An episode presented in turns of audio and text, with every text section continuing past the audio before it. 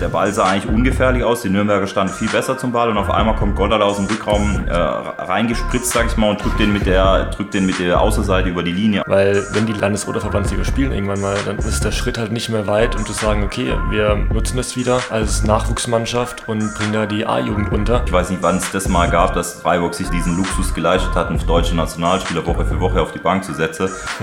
Das ist auch so ein bisschen ein Richtungsspiel. Für welche Mannschaft geht es doch noch gegen den Abstieg und für welche geht jetzt weiter nach oben ins gefestigte Mittelfeld? Boah, der Gersbeck steht echt weit vorne. Hallo zusammen, willkommen zur sechsten Folge von 1 zu 1, dem KSC und SC Freiburg Podcast. Und bevor wir starten, wollte ich mich einfach mal bedanken, auch im Namen von Dominik noch, dass wir schon so eine treue Hörerschaft haben und ähm, wir hoffen, dass es euch weiterhin Spaß macht und dass ihr es auch vielleicht mit euren Freunden teilt, wenn ihr da jemand habt, wo ihr denkt, das könnte den oder diejenige interessieren, schickt es einfach gerne mal rum. Und ja, zur heutigen Folge. Ich sitze heute wieder nicht alleine da und heute auch live und in Farbe vor mir. Dominik, grüß dich. Servus angenehm, endlich mal gegenüber zu sitzen, nicht nur virtuell. genau, gerade in, in Corona-Zeit auch mal wieder eine willkommene Abwechslung. Ja, Dominik, starte mal rein, würde ich sagen. Ähm, fangen wir an mal mit dem SC Freiburg diese Woche. Die haben 1 zu 1 gespielt gegen Mainz 05. Was sagst du zu der Partie? Mm, ja, war besser als letzte Woche, fand ich auf jeden Fall. Ähm, hat gemerkt, dass der SC auf jeden Fall deutlich mehr nach vorne kam vor das Tor. Hat dann meiner Meinung nach ein bisschen blöd das erste Gegentor bekommen. War jetzt ein bisschen glücklich auch für Mainz, aber die haben sich trotzdem gut gefangen, haben weitergespielt, nach vorne gespielt, dann auch eigentlich das 1-1 gut erzielt. Was mich mal interessieren würde, was denkst du über das Gegentor von Mainz? Ja, also es ist auf jeden Fall bei den letzten SC-Spielen war immer irgendwie Theater mit dem Schiedsrichter im positiven und im negativen Sinne für den SC. Also ich meine, gegen Stuttgart war es Glück oder es war meiner Meinung nach die richtige Entscheidung, aber es hätte auch Elfmeter für Stuttgart geben können gegen, gegen Köln und jetzt gegen Mainz, ja, wurden nicht gerade vom Schiedsrichter bevorteilt, um sozusagen.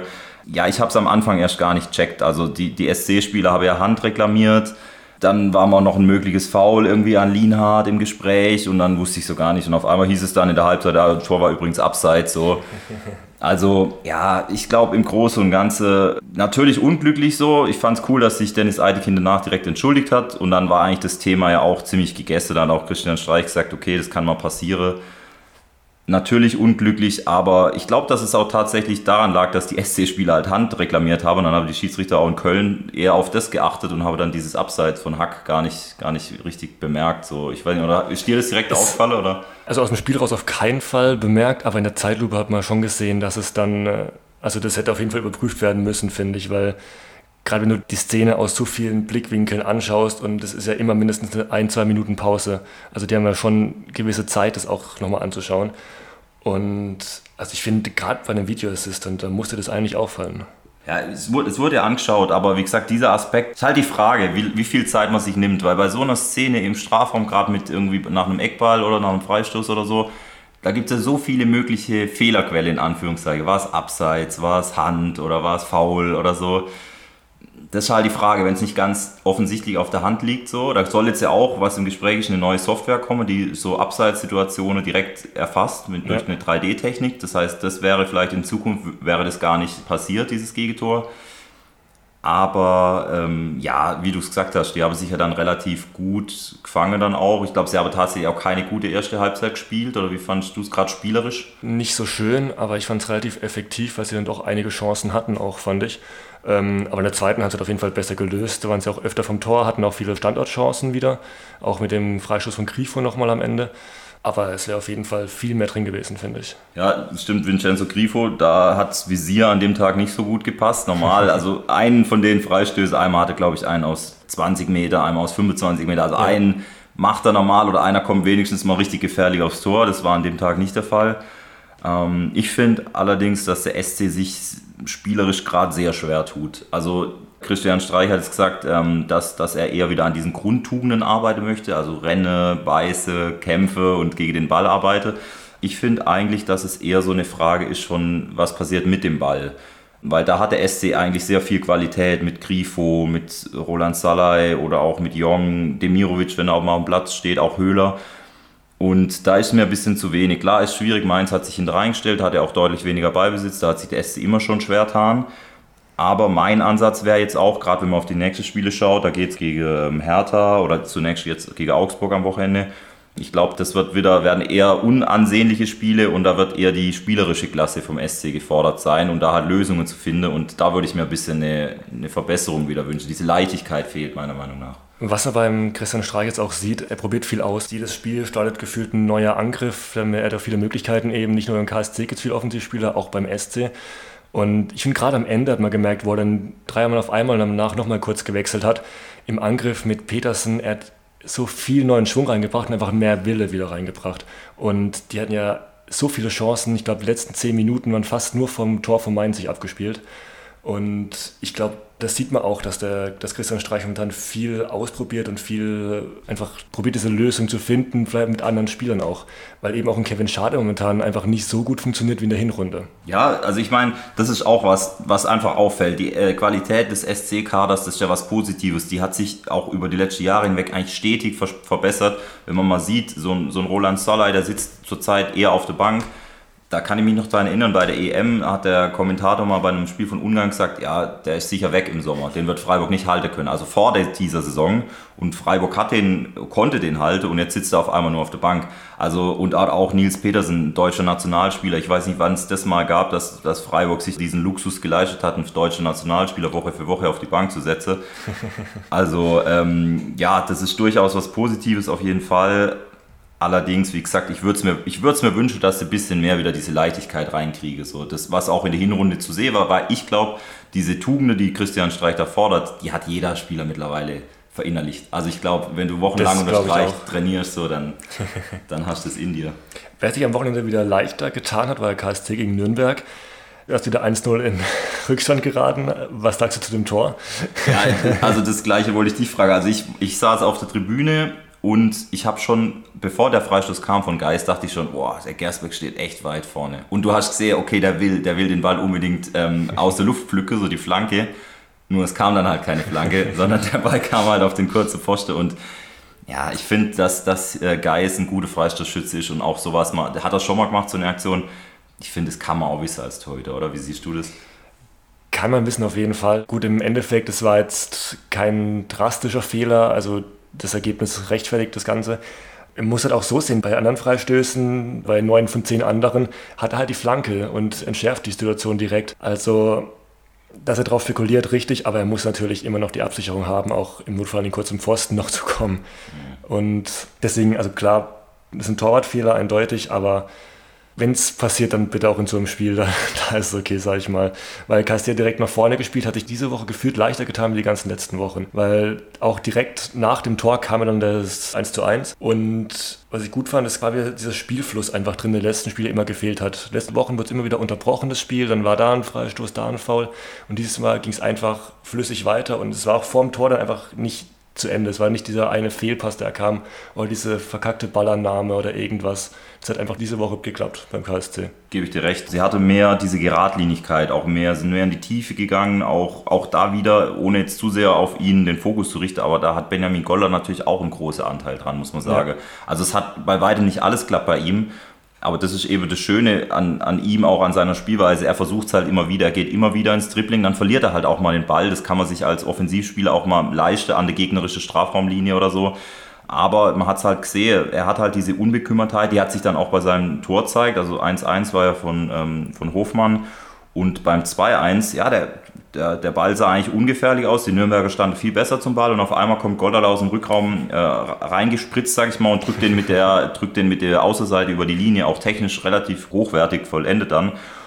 Der hat sich meiner Meinung nach auf jeden Fall gerade auf der rechten Seite festgespielt. Bin ich mal gespannt, wie das jetzt am Wochenende aussieht gegen Kiel. Ich gehe davon aus, dass er wieder in der Startelf stehen wird. Auf jeden Fall. Also man merkt ja auch, jetzt nicht nur unter Fans, auch von den Offiziellen, er wird extrem gewertschätzt. Alles sagen auch, das hat sich einfach nur bestätigt, dass man ihn zurückgeholt hat wieder. Und deswegen sehe ich keinen Grund, warum Christian Eichner ihn nicht aufstellen sollte. Was auch noch, haben wir jetzt auch schon angesprochen, Philipp Hofmann, das, ich denke für ihn war es auch ja, sehr wichtig für Selbstvertrauen, dass er jetzt mal wieder auch zweifach getroffen hat. Und gerade sein zweites Tor, das 3 zu 1, also das war, das war eine absolute Fackel, um es mal so zu formulieren, oder? Wie, was ich glaube, der Torwart ist immer noch verwirrt. Der, der, hat den Ball ja gar nicht gesehen. Also. Ja, und selbst wenn er, die, wenn er da die Hand hinkriegt, dann bin ich mir nicht sicher, ob die noch hält. Also, dann fliegt er mit rein. Also. Das war, ich, wie gesagt, auch auf der Tribüne. Die, die Situation sah relativ unscheinbar aus. Er dreht sich da so ein bisschen, er ist ja jetzt auch nicht der, sag ich mal, wendigste Spieler überhaupt, dreht sich da und dann knallt er das Ding auf einmal ansatzlos rein. Also das war, war überragend gut gemacht von ihm. Ja. Ja, das letzte Woche hatten wir es schon davon, dass jetzt Fabian Schleusen hatte gegen seinen Ex-Club gespielt, saß dann aber nur auf der Bank. Ich weiß nicht, das kam überraschend oder wie hast du das aufgefasst? Mich hat es nicht so arg überrascht, weil ich kann mir vorstellen, dass Christian Eichner vielleicht auch dachte, okay, die kennen ihn vielleicht gut, er hat dort lang trainiert, die werden ihn, ihn im Fokus haben, gerade weil er auch die letzten Spiele gut gespielt hat und da kann ich mir schon vorstellen, dass er einfach mit anderen Spielern auflaufen wollte, als jetzt dem Spieler, der ein Jahr, über ein Jahr lang dort mittrainiert hat. Deswegen fand ich es nicht so überraschend, aber er kam am Ende auch rein dann und hat es auch wirklich gut gemacht, hat einen Elfmeter rausgeholt. Der von Wanizek überragend, also noch, noch mal so eingeschweißt wie bei Hofmann, äh, unter Latte rein. Also ich fand es jetzt nicht ähm, überraschend von Eichner, fand ich eigentlich auch ganz gut. Und er hat auch goldrichtig gelegen, damit am Ende noch einzuwechseln. Hat ja auch gut gespielt, Elfmeter rausgeholt. Also alles richtig gemacht eigentlich. Im Nachhinein auf jeden Fall. Wie gesagt, ich, also ich muss sagen, ich habe damit gerechnet, dass er von Anfang an spielt. Gerade auch, wenn es gegen den Ex-Club geht, ist man vielleicht doch auch nochmal mehr motiviert. Aber ich glaube, so wie es jetzt lief, Ebe hat nochmal durch den Elfmeter dann Tor vorbereitet. Ich denke, da kann auch, konnte auch gute mitleben. Aber ich könnte mir vorstellen, dass er jetzt am Wochenende wieder die Chance von Anfang an kriegt. Ähm, ja, um mal zu unserem heutigen Thema zu kommen und von den aktuellen Themen mal ein bisschen wegzugehen. Ähm, wir möchten uns gerne über zweite Mannschaften unterhalten, vor allem in, mit Hinblick auf den SC Freiburg, weil der KSC hat ja keine zweite Mannschaft mehr, Dominik. Ähm, ja, hatte bis vor ein paar Jahren noch eine, die hat auch Oberliga gespielt, aber der Verein hat sich dann dafür entschieden, dass die abgemeldet wird, einfach aus Kostengründen, um die Kosten einzusparen und mehr auf die Profimannschaft sich fixieren zu können. Direkt ein paar Jahre später hatten sich aber ein paar Fans ähm, zusammengetan und eine neue Fanmannschaft, auch wenn die Mannschaft nicht so genannt werden will, gegründet. Und die ist gerade so ein bisschen auf dem Durchmarsch in den unteren Ligen. Die mussten ja ganz unten anfangen, weil, weil quasi eine Neuanmeldung der Mannschaft, das heißt, die mussten ganz unten in der untersten Kreisklasse anfangen. Und das Bemerkenswerte bei der Mannschaft ist eben, dass es eine wirklich eine fanorganisierte Mannschaft ist und auch keine finanziellen Mittel von der ersten beansprucht. Die haben da ganz eigene Unterstützer und alle, die dort spielen, spielen auch einfach für den KSC und nicht, weil sie irgendwie Geld oder irgendwas wollen. Und da der KSC auch einen ganz guten Ruf hat, spielen natürlich auch relativ gute Spieler. Das heißt, die gewinnen auch die meisten Spiele, sage ich mal, und marschieren da ein bisschen durch. Und wer weiß, vielleicht in ein paar Jahren ist der dann wieder auf zumindest mal Landesverbandsliga-Niveau und wird dann wieder zu einer zweiten Profimannschaft, sage ich mal. Weil so eine gibt es beim SC ja immer noch. Ja, das ist schon, der Unterschied zwischen den zwei Mannschaften ist schon recht groß. KSC 2 spielt aktuell in der C-Klasse, sind Erster, wie du gesagt hast, richtig. Der SC Freiburg 2 spielt in der dritten Liga seit dieser Saison. Sie sind im Sommer aufgestiegen aus der Regionalliga, stehen aktuell im gesicherten Mittelfeld. Das war das absolute Ziel vor der Saison, unbedingt die Klasse zu halten. Das kam auch recht überraschend, der Aufstieg, weil das auch eine sehr, sehr junge Mannschaft war und auch vor der Saison gab es da noch einen ziemlich großen Umbruch. Also so die ganze Leistungsträger oder viele, wie zum Beispiel auch Kevin Schade, die wurde dann hochzogen zur ersten Mannschaft. Und dennoch, wie gesagt, stehe relativ souverän im Mittelfeld, habe auch einige sehr interessante Spieler dabei, um mal ein paar zu nennen. Robert Wagner aus, aus La, der ist ein richtig interessanter zentraler Mittelfeldspieler, 18 Jahre alt, absoluter Stammspieler unter Thomas Stamm. Genau, und dann Noah Weishaupt, der hat schon beim SC in der ersten Mannschaft schon einige Profi-Einsätze gehabt, auch in der ersten Liga und Lars Kehl, auch ein Offensivspieler. Also da sind schon ein paar Spieler, bei denen ich mir absolut vorstellen könnte, dass sie in den nächsten Wochen und Monate auch konstant auch in der ersten Mannschaft zum Einsatz kommen.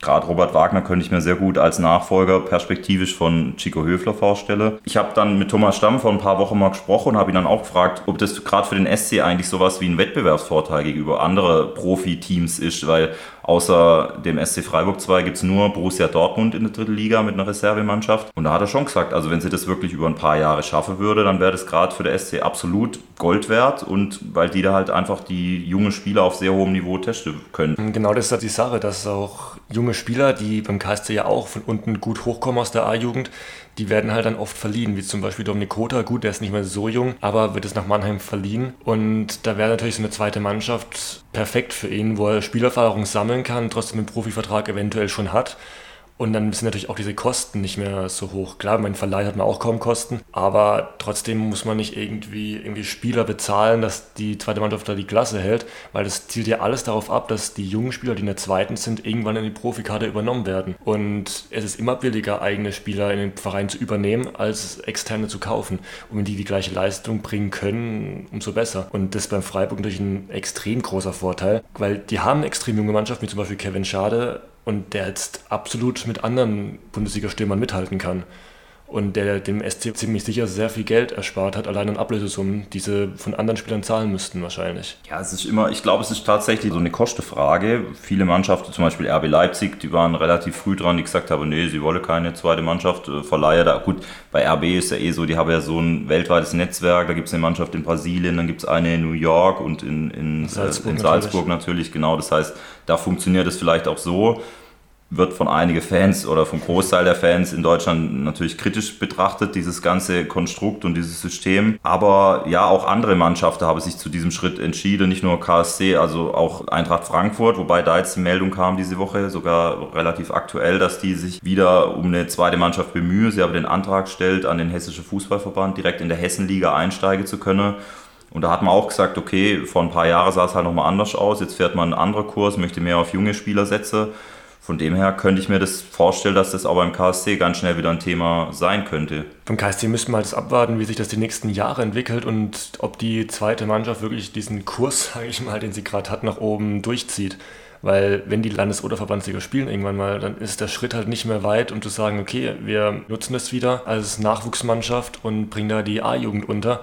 Und dann geht es natürlich direkt auch weiter nach oben, weil dann sehen auch wieder andere junge Spieler, okay, da geht was beim KSC wieder. Die Jungen werden da gefördert und wollen in die Profikarte übernommen werden. Und dann gehen auch weniger einfach nach der A-Jugend weg zu anderen Vereinen, weil sie dann vielleicht doch eher die Chance beim KSC sehen, in Profikader übernommen zu werden, als jetzt zum Beispiel Dortmund oder Bayern, wo du halt in einem Profikader als junger Spieler extrem schlecht reinkommst, wenn du nicht gerade Mukuku heißt. Das stimmt. Und sogar er hat es schwer. Ja, weil das ist eben so ein, so ein großer Faktor, dass einfach Jugendfußball, auch wenn es A-Jugend-Bundesliga ist, das ist einfach ich würde fast schon sagen, eine andere Sportart als, als Männerfußball, also als Erwachsenen, Senioren, wie auch immer man es bezeichnen will, aktiven Fußball ähm, weil da einfach nochmal ganz andere Attribute gefragt sind, gerade diese Körperlichkeit. Von dem her glaube ich auch, dass gerade auch selbst in der Oberliga oder Regionalliga, dass das sehr vielen jungen Spielern extrem gut tut, da nochmal zumindest mal ein halbes Jahr oder, oder ein Jahr mitzuspielen. Im KSC ja, kooperiert ja auch ein Stück weit mit dem 1. FC Bruchsal in der Oberliga, aber auch da gibt es der Austausch so ein bisschen eingeschlafen. Da ist halt auch immer die Frage, wie groß kann der Ligeunterschied sein zwischen der ersten und zweiten Mannschaft, dass, dass es noch Sinn macht, ja, zweite Liga zur Regionalliga zum Beispiel, das ist noch tragbar. Oberliga sieht schon wieder ein bisschen anders aus. Ich glaube, das sind halt solche Abwägungen, die dann die Vereine auch treffen müssen. Gut, die zweiten Mannschaften können ja nicht in die zweite Liga aufsteigen. Dritte Liga ist das Maximum, was geht. Und gut ist natürlich für Mannschaften wie Dortmund oder Bayern ja auch noch bis letztes Jahr.